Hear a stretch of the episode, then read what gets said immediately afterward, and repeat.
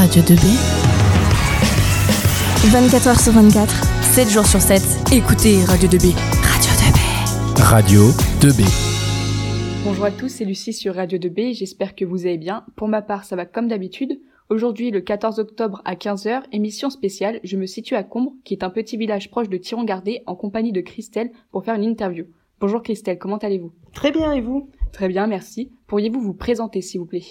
Je me présente, je m'appelle Christelle Marquette, j'ai 49 ans, je suis maman de deux enfants, j'habite Combe et je viens d'y ouvrir un commerce. Donc vous êtes la gérante de l'épicerie, c'est bien ça? Oui, tout à fait. Euh, Petite précision, je ne suis pas franchisée. D'accord. Je vais donc vous poser quelques questions, si vous êtes d'accord? Oui, allez-y. Le vendredi 2 octobre 2020 a eu lieu l'ouverture du commerce de proximité nommé Proxy sur la place de l'école de Combre. Avez-vous déjà eu auparavant une expérience similaire dans ce type de commerce? J'ai travaillé 16 ans dans la grande distribution pour le groupe Auchan en tant que responsable caisse dans le nord de la France. D'accord. Quelles sont selon vous les qualités et compétences nécessaires pour pouvoir gérer un commerce? Bah déjà être très motivée, avoir le sens de l'accueil, être rigoureuse et professionnelle, Et souriante aussi. et souriante aussi. Selon vous, quels sont les avantages et défis de ce commerce? Bah, les avantages, bah, déjà, c'est une nouvelle offre que nous proposons aux habitants. Après, les défis, c'est faire en sorte que ces personnes retrouvent la convivialité du commerce de proximité et ainsi ben, les fidéliser. D'accord. Pourquoi avez-vous choisi ce réseau? Et combien êtes-vous de salariés? Alors, je suis seule. Je travaille seule.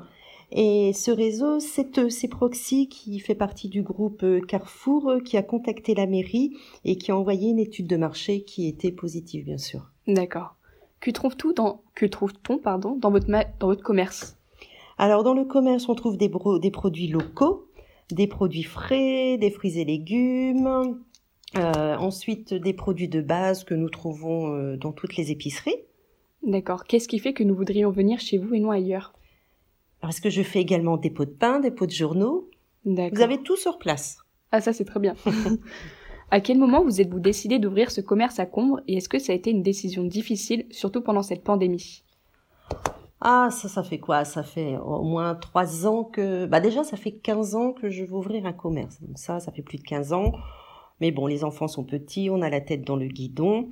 Et là, par contre, ça fait trois ans maintenant que les enfants sont grands que je veux, là, ça revient, je retravaille dessus, je veux ouvrir un commerce.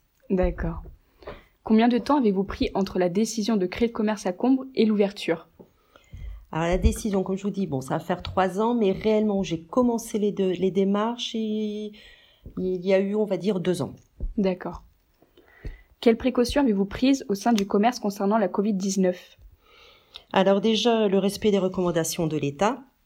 Dans l'épicerie, vous avez une porte d'entrée et vous avez une seconde porte pour la sortie. Vous avez du gel hydroalcoolique à l'entrée pour vous nettoyer les mains. Le port du masque, bien sûr, est obligatoire. Euh, qu'est-ce que j'allais dire aussi? Vous avez un marquage au sol. Faut pas qu'il y ait plus, il faut pas qu'il y ait plus de 5-6 personnes non plus dans le commerce D'accord. et euh, commerce aéré régulièrement. Les portes sont ouvertes pour que les gens évitent de toucher les poignées. Et je nettoie régulièrement les portes de frigo, les poignées de porte. D'accord. Il y a eu un chantier d'environ 75 000 euros hors taxe pour la création matérielle du commerce. Combien de temps a duré ce chantier et comment vous êtes-vous organisé pour le plan intérieur du commerce? Alors le chantier a duré quatre mois euh, pour un montant de 70 000 euros hors taxe. Ensuite, pour le plan intérieur du commerce, euh, bah, comme je suis en partenariat avec Proxy, j'ai quelqu'un qui, qui me suivait justement pour l'organisation intérieure. D'accord. Donc la mairie vous a soutenu. Oui, et ben justement, je tiens à profiter de cette interview pour remercier la mairie, remercier tous ses conseillers et également remercier de nombreux habitants qui m'ont toujours soutenu et encouragé. Et vous soutiendront toujours aussi, vous précisez. Ouais. Comment, je les remercie. comment comptez-vous fidéliser la clientèle? Euh, bah, déjà en leur répondant à leurs attentes et en offrant des produits de circuit court. Donc on en revient toujours aux produits locaux. D'accord. Comment s'organise la concurrence sur le territoire? Euh, bah là, pour l'instant, euh, sereinement, et voir euh, certainement euh, travailler avec eux quand cela sera possible. D'accord. Créer un commerce ne doit pas être facile. Est-ce difficile, fatigant? Vous êtes-vous débrouillé seul? Pourriez-vous nous expliquer un peu comment vous avez fait, s'il vous plaît? Alors difficile, oui, c'est toujours difficile quand on change complètement euh, de vie, quand on devient son propre patron.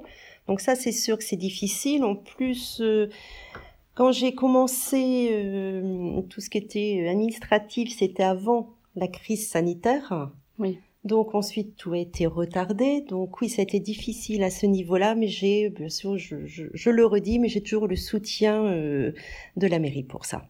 D'accord. Comment Comment vous soutient-elle?